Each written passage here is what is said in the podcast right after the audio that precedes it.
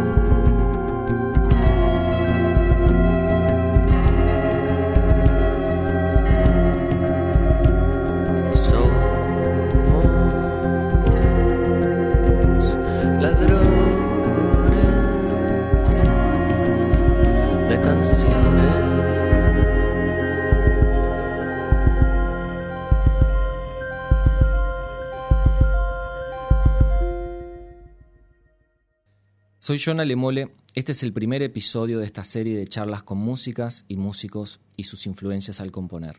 Hoy estamos con Romina Pelufo, música y compositora de canciones uruguaya, que lanzó dos discos hasta el momento: Obsesa del 2018 y Piel Fina, que salió a fines del 2020. Vamos a desentrañar dos de sus canciones. Comencemos por Obsesa, que es el track número 2 del disco que lleva el mismo nombre.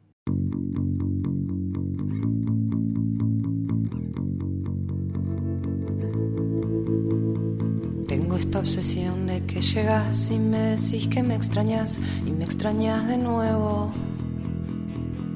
Tengo esta obsesión de que volvés y me decís que me querés y me querés de nuevo.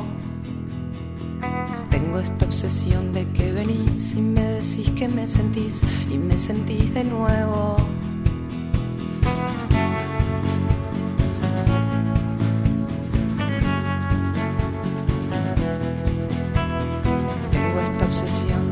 Llegas y me decís que te quedas y te quedas de nuevo. Tengo esta obsesión de que volvés y me decís que ahora podés y que podés de nuevo. Tengo esta obsesión de que venís y me decís que sos feliz y sos feliz de nuevo.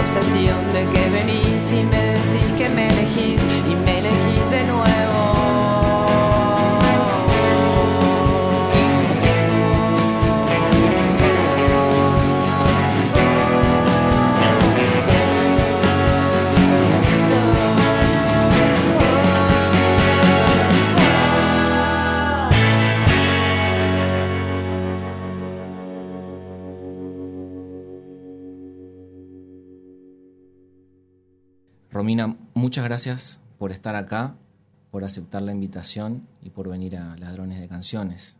Muchas gracias por invitarme. Me encanta el nombre del programa, me encanta todo. El lugar, increíble.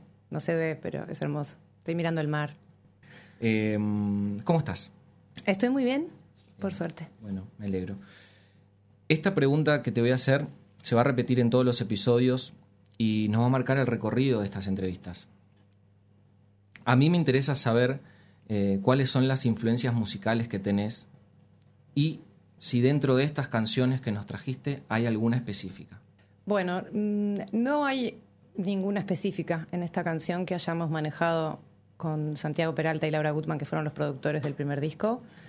Eh, pero bueno, no, no, sé qué se me puede haber colado a mí eh, cuando la, la, escribí, este, de lo que yo he escuchado.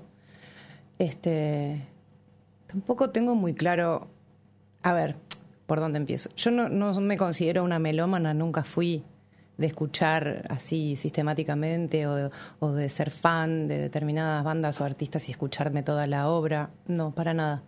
Este, niña me crié escuchando a Serrat, a Pablo Milanés, a Silvio Rodríguez, ese tipo de, cantautores así en español, que era música que escuchaba mi mamá en, su, en nuestra casa. Y, y, escuchaba mucho de eso y ella también era muy fanática de los Beatles. No era que sonaran todo el día, pero este, era muy fanática eh, especialmente de George, era como su Beatle favorito. Yo siempre digo que le debo la vida porque, según mi madre, se enamoró de mi padre porque era parecido a George, que era el, su Beatle.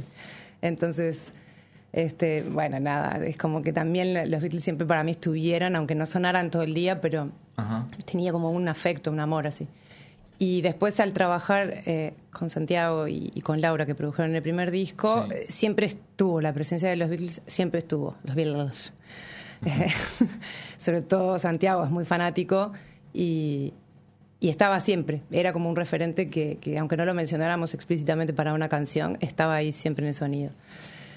Bien. Y en realidad, Obsesa, bueno, no sé si querés, este, porque yo me, me haces No, una pregunta y sigo de largo. Me encanta, me Entonces, encanta. capaz me parece, que. me parece bien. Esto de que decís de los, de los Beatles, eh, lo decís porque era un gusto en general entre los tres y se, se estuvo escuchando en, previamente a la grabación o, o, se llegó a hablar o se habló lo que pasa es que por ahí tengo que contar un poquito de cómo fue el proceso con el primer disco que fue muy distinto del segundo bien porque eh, en realidad cuando empezamos a juntarnos con Santiago y Laura eh, en la casa de ellos con las primeras canciones y Obsesa fue una de las primeras que agarramos yo uh -huh. tenía unos demos grabados con mi celular tocados con mi guitarra sí. muy mal tocados y, y les mostré cuatro o cinco y una de ellas era era esta. No, yo le había mandado a Laura 10 temas y, y, uno de los que elegimos para empezar como a jugar, no estábamos pensando en grabar una canción ni hacer un disco. Uh -huh. Fue como, nos sentamos y nos pusimos a probar.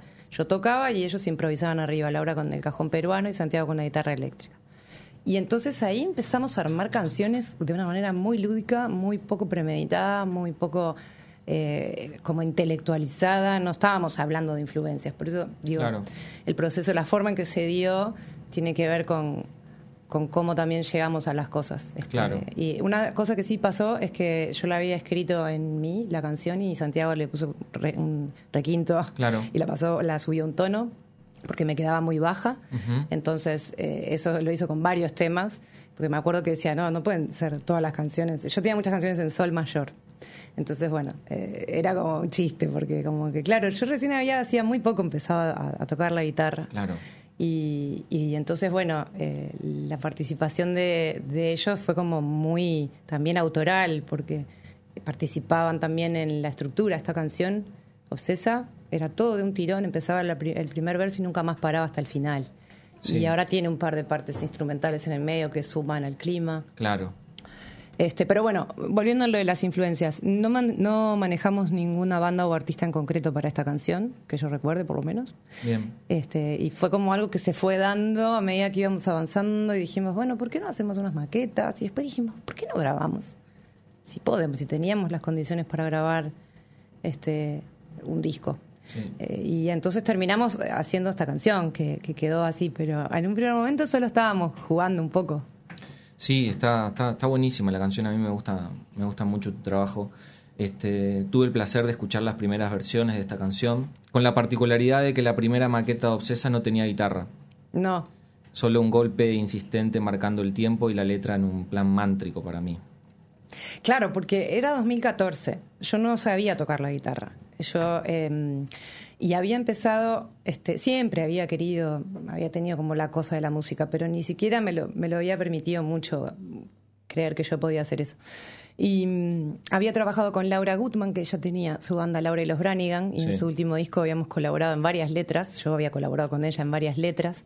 Este, y tenía alguna poca experiencia haciendo alguna cosa musical, pero muy poco. Bien. Y en el 2014 Yo me acuerdo que en un momento mi gato estaba muy enfermo y no podía ir a, no podía hacer pis porque tenía un problema en la vejiga. Y entonces yo para animarlo a que fuera al baño le, can- empecé a cantar una canción. no la voy a cantar porque me da mucha vergüenza, pero básicamente le decía que, que fuera al baño, que no sé qué. Entonces empecé como a cantarle y me entré como a copar con esto de, de meter una melodía y de que la métrica no sé qué. Y de repente como que dije, mira, hice una pequeña canción para mi gatito. Y después, no me acuerdo bien cómo, pero un día estaba, yo yo siempre había escrito, ¿no? Poesías, textos. El tema de la rima lo- lo- siempre lo había trabajado cuando escribía cosas en formato poe- poema. Y entonces escribí el texto de Obsesa como un poema en realidad. No tenía música. Claro. Y me acuerdo de estar sentada en el sillón donde vivía en ese momento y empecé a escribir y empecé a coparme con este juego un poco de mantra de que repite siempre lo mismo y va cambiando. Eh, La, la primera estrofa es con la letra A, dice, tengo la obsesión de que llegás y me decís que me extrañás. Y la segunda, volvés, me querés. Y la tercera, venís y me sentís. Y en los tres, y son nueve estrofas que se agrupan así en tres grupos de tres, A, E, I, A, E, I, A, E, I. Sí.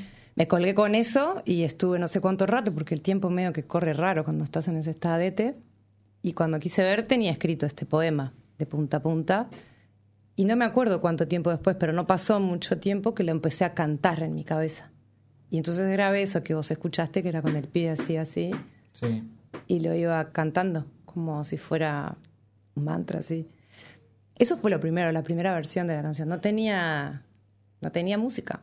Después, al año siguiente, me compré la guitarra, empecé a estudiar, y al poquito tiempo de las primeras cosas que hice fue agarrar esta canción y probar con los acordes que sabía, ponerle música. Y ahí apareció la versión 2, que ya es con música, de las que vos escuchaste. Sí, sí, sí. Muchas gracias por esos registros. Por favor, Vamos a vamos a escuchar un poquito podemos de- escuchar un poquito. Vamos a, vamos a escuchar un poquito. Tengo esta obsesión de que llegas y me decís que me extrañas y me extrañas de nuevo. Tengo esta obsesión de que volves y me decís que me querés y me querés de nuevo. Tengo esta obsesión de que venís y me decís que me sentís y me sentís de nuevo. Tengo esta obsesión de que llegas y me decís que te quedas y te quedas de nuevo. Tengo esta obsesión de que volves y me decís que ahora lo ves y que lo ves de Eh, nuevo. Lo que yo pensaba mientras la escuchaba era. ¿Es una canción sin, sin estribillo o podría ser un eterno estribillo? Sí, ¿No? Es como todo, sí, podría ser. Es que estructuralmente tiene esa particularidad. Son, es una estrofa que se repite como hasta el infinito eh, en su forma. Siempre son los mismos acordes y siempre es la misma forma y lo que cambia es eso, la palabra, una palabra en, la prim- en el primer verso y su relativa palabra en el, en el tercero, ¿no? Que llegás, me extrañas, Bien. este, pero siempre es igual, es verdad. No tiene estribillo. O no tiene estrofa. ¿O es un estribillo? Es un gran estribillo eterno. Lo podemos dejar a, a- a que piensen Sí. y, y- y descifren qué es.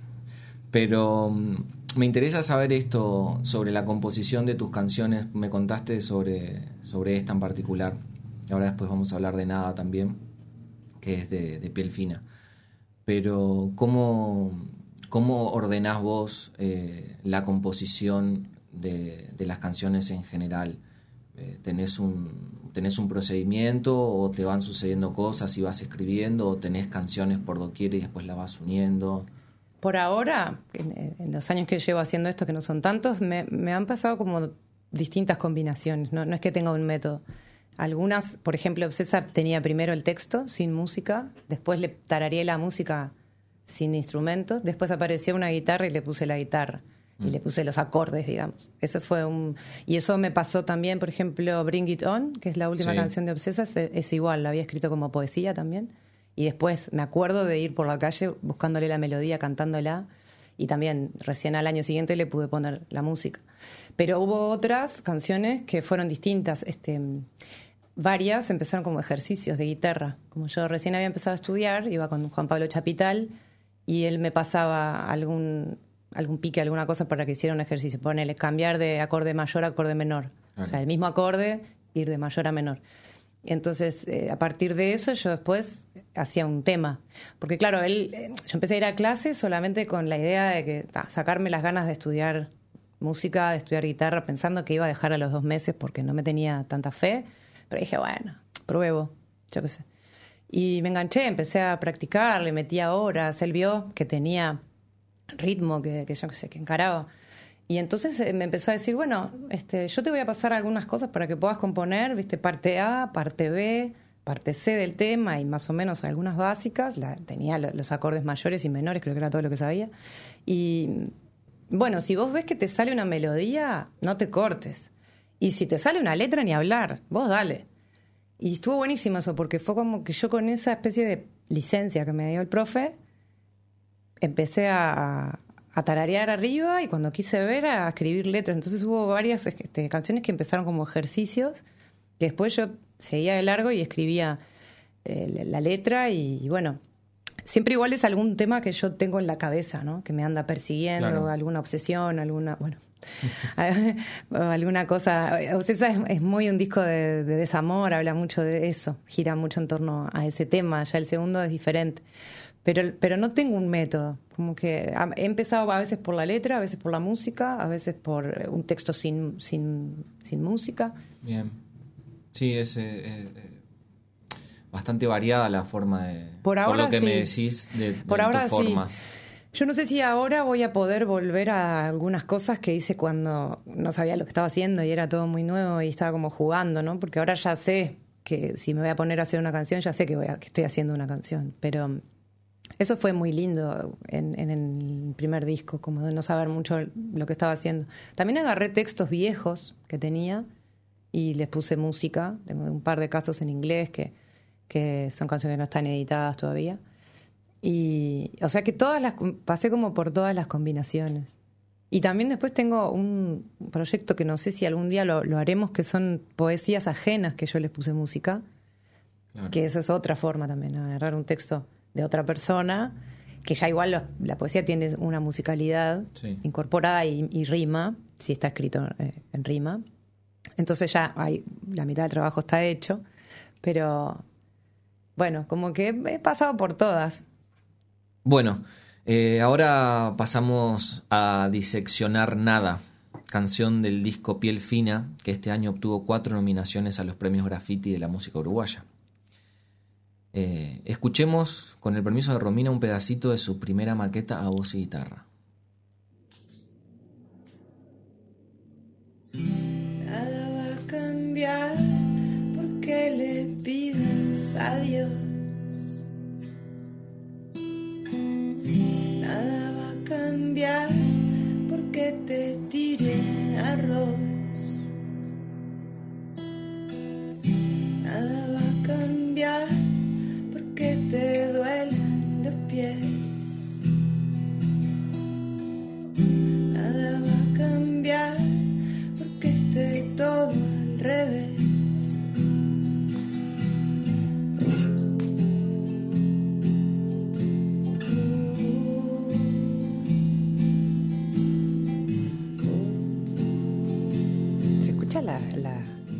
Atrás, ¿te diste cuenta? Sí, sí, sí.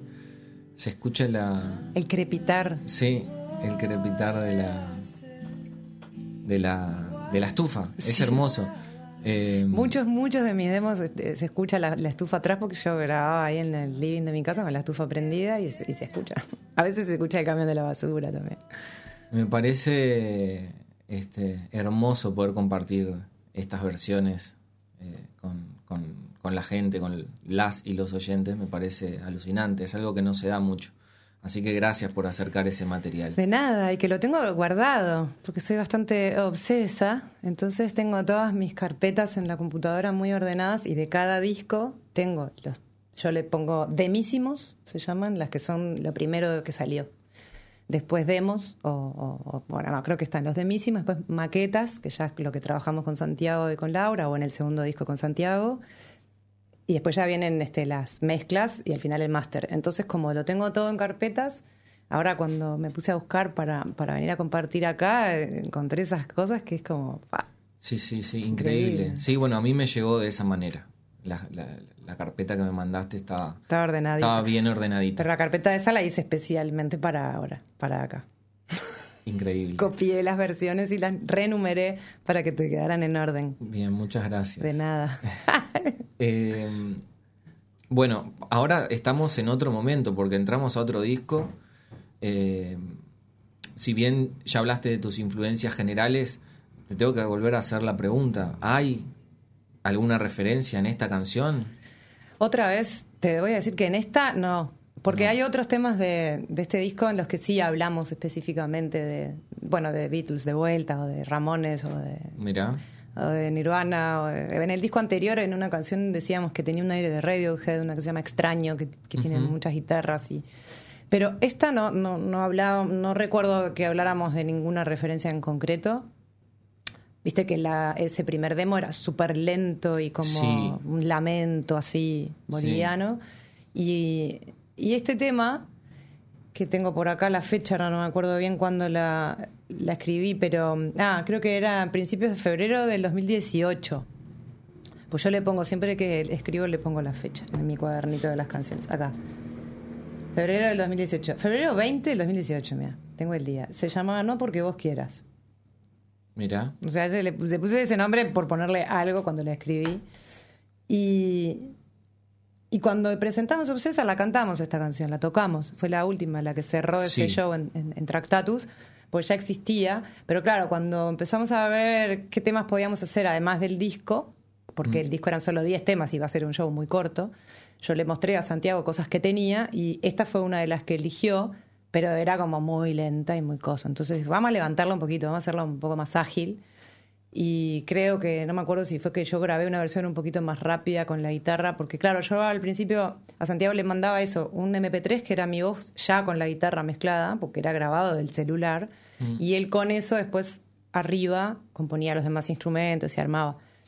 Entonces, creo que yo le debo haber grabado algo un poquito más rápido, que me acuerdo que un día él me mandó y me dijo, a ver, ¿qué te parece esto? Y yo puse play y empecé a saltar como un oso gomi en pleno subidón de jugo con mi valla, ¿viste? En mi casa rebotaba, pues no podía creer lo que estaba escuchando, porque me encantó lo que hizo y cómo la llevó a, a esta cosa, que es bastante bitlera, esta canción, creo. Ahora Sí. que pienso, aunque no, la, aunque no dijimos especialmente Sí, sí, sí.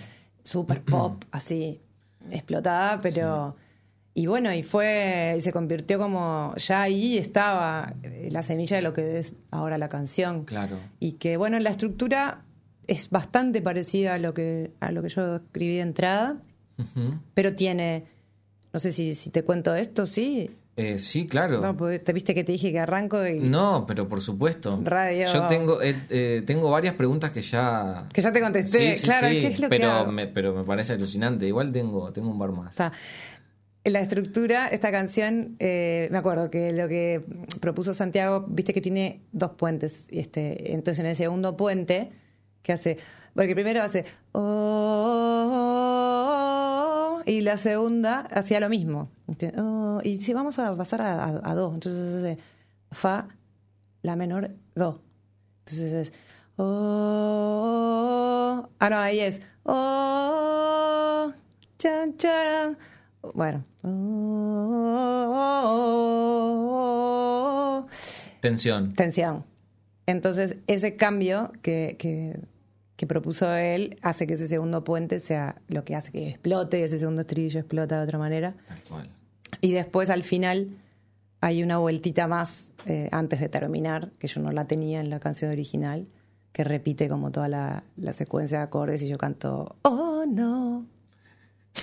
y digo literalmente, oh no. ¿O no? Pero ¿por qué no? Lo que, lo que me deja eh, todo, todo esto que me estás contando y que me parece algo alucinante. Que claro, que quizás las influencias más directas son Santiago Peralta y Laura. Mm, sí, seguro. Como, como un combo, como un power trío eh, Sí. que potencia Totalmente. lo que son tus canciones. Totalmente, por eso lo, lo digo siempre que puedo, que, que es este, para mí somos un equipo y, y si bien yo escribí las canciones, no sé lo que serían las canciones si no hubiera sido, si no hubiera trabajado con ellos. Probablemente serían, si, no sé ni si, si existirían, porque ellos además de todo me ayudaron y me apoyaron mucho en, en todo lo que no es solamente hacer las canciones, que vos sabés que es un montón de trabajo que, que hay que hacer para que una cosa que grabas en tu celular después termine siendo una canción Sí. en muchas, muchas etapas en el proceso y, y ellos me apoyaron un montón. Entonces, no sé ni siquiera si las hubiera llegado a grabar, pero de haberlas grabado, seguro eran otra cosa. Y yo siempre sentí que como que eh, eh, tenemos una relación que está buenísima, que nos entendemos y que como que ellos, y en el segundo disco mm, fue más que nada el trabajo fue con Santiago, pero, pero ha- hablo de los tres porque sí, somos como un equipo, como que entienden la canción. Mm. Viste que vos decías, soy en el primer demo de Obsesa que no tiene ni música, que no tiene instrumento, en realidad la música es mi, mi voz Sí, cantando. la ya el- la semilla de la canción está. Y yo siento que ellos entienden, el- entienden eso, entienden Mm. la esencia de la canción. Y la canción, viste, que te trasciende. Este, yo siento que las canciones como que tienen una vida de ellas. Sí.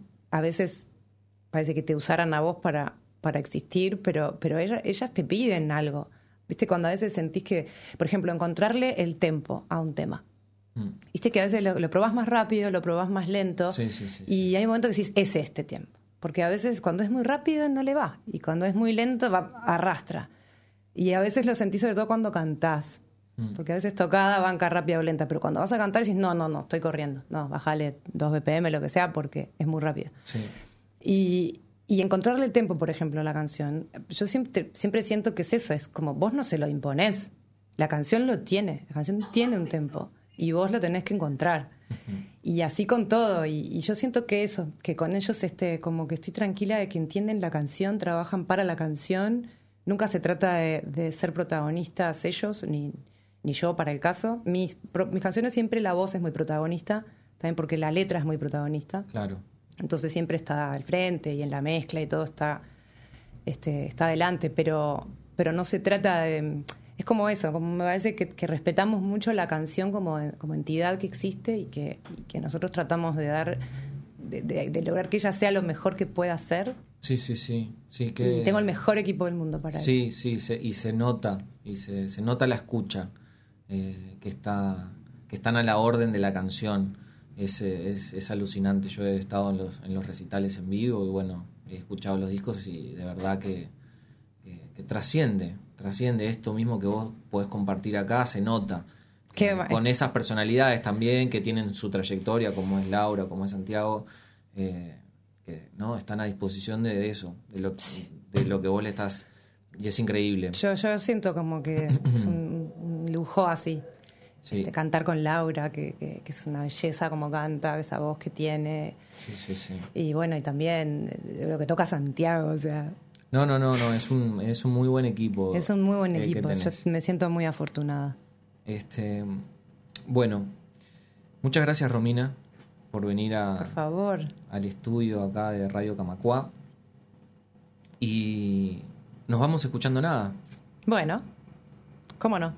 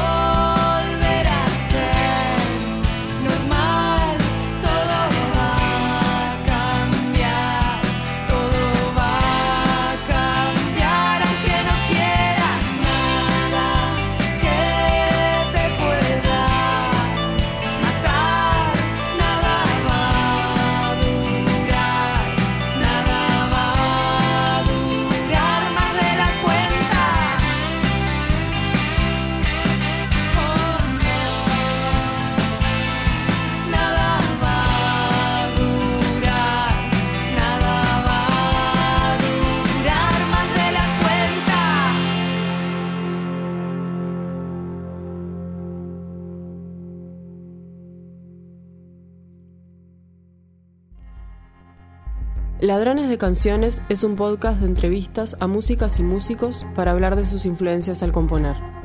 Es presentado por John Alemole y producido por Patricia Papazo y Natalia Agustina. Registro por Radio Camacua, Alexis Vilariño. Suscríbete y escuchanos en radiocamacua.uy y en tu plataforma de podcast preferida.